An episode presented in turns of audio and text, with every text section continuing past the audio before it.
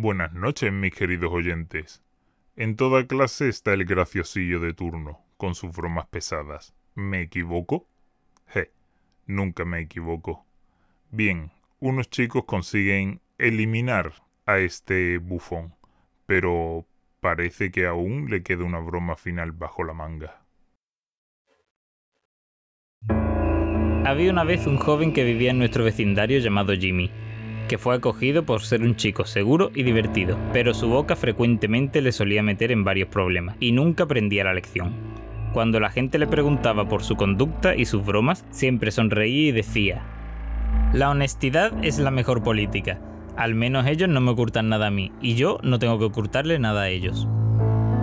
Un día, uno de los chicos que se enfadaba constantemente por las bromas pesadas de Jimmy reunió un grupo de amigos suyos, a los que tampoco les agradaba Jimmy, y lo acorralaron en el laboratorio de ciencias. Brett, el cabecilla del grupo, le dijo mientras lo miraba con una cara amenazadora. Tu maldita boca te metió en esto. Recuérdalo.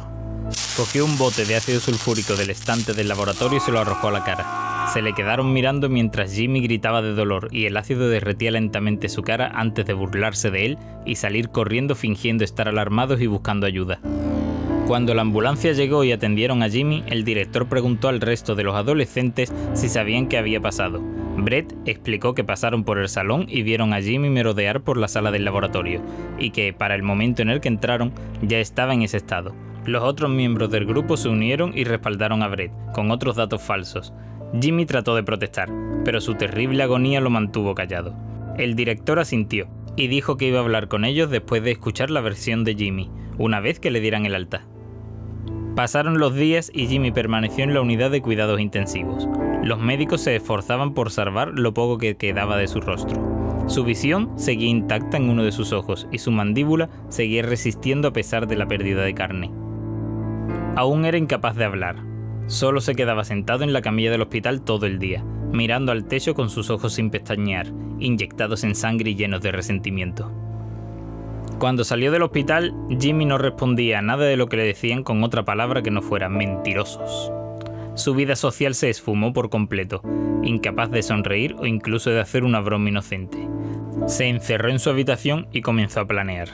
Pensamientos vengativos y enfermizos empezaron a irrumpir en su mente se vengaría de todos, uno por uno, los diezmaría, los cortaría en rodajas y quemaría sus restos.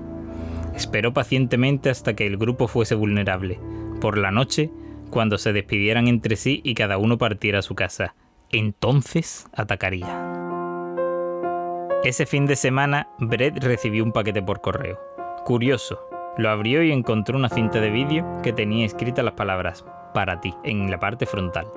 La colocó en el reproductor y se puso a verla.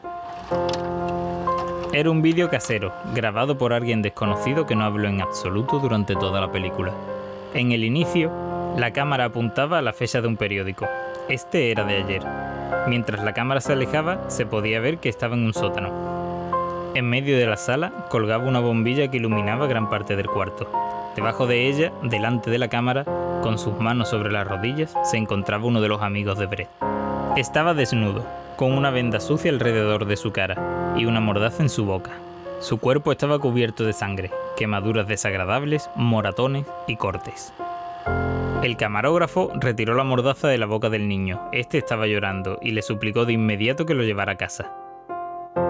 Por favor, por favor, déjeme ir. Yo hice lo que querías.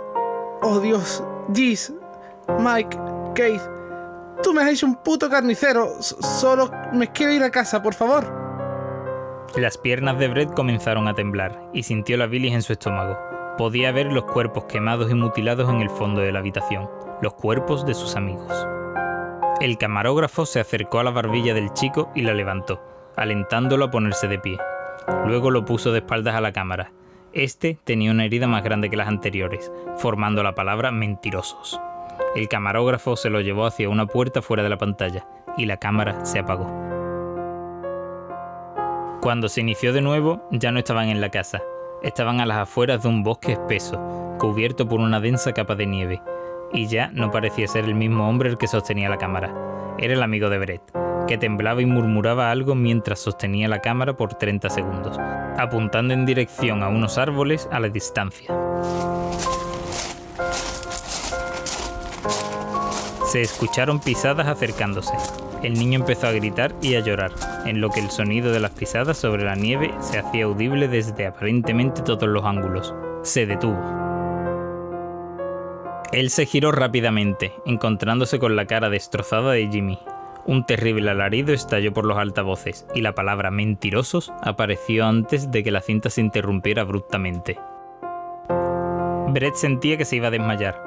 Aseguró la puerta de su entrada sabiendo lo que le esperaba.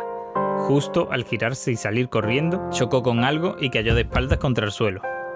De golpe, sintió como el ácido era derramado lentamente sobre su cara. Lo último que llegó a ver y escuchar fue la palabra mentirosos y la cara de Jimmy deformándose en una sonrisa enfermiza.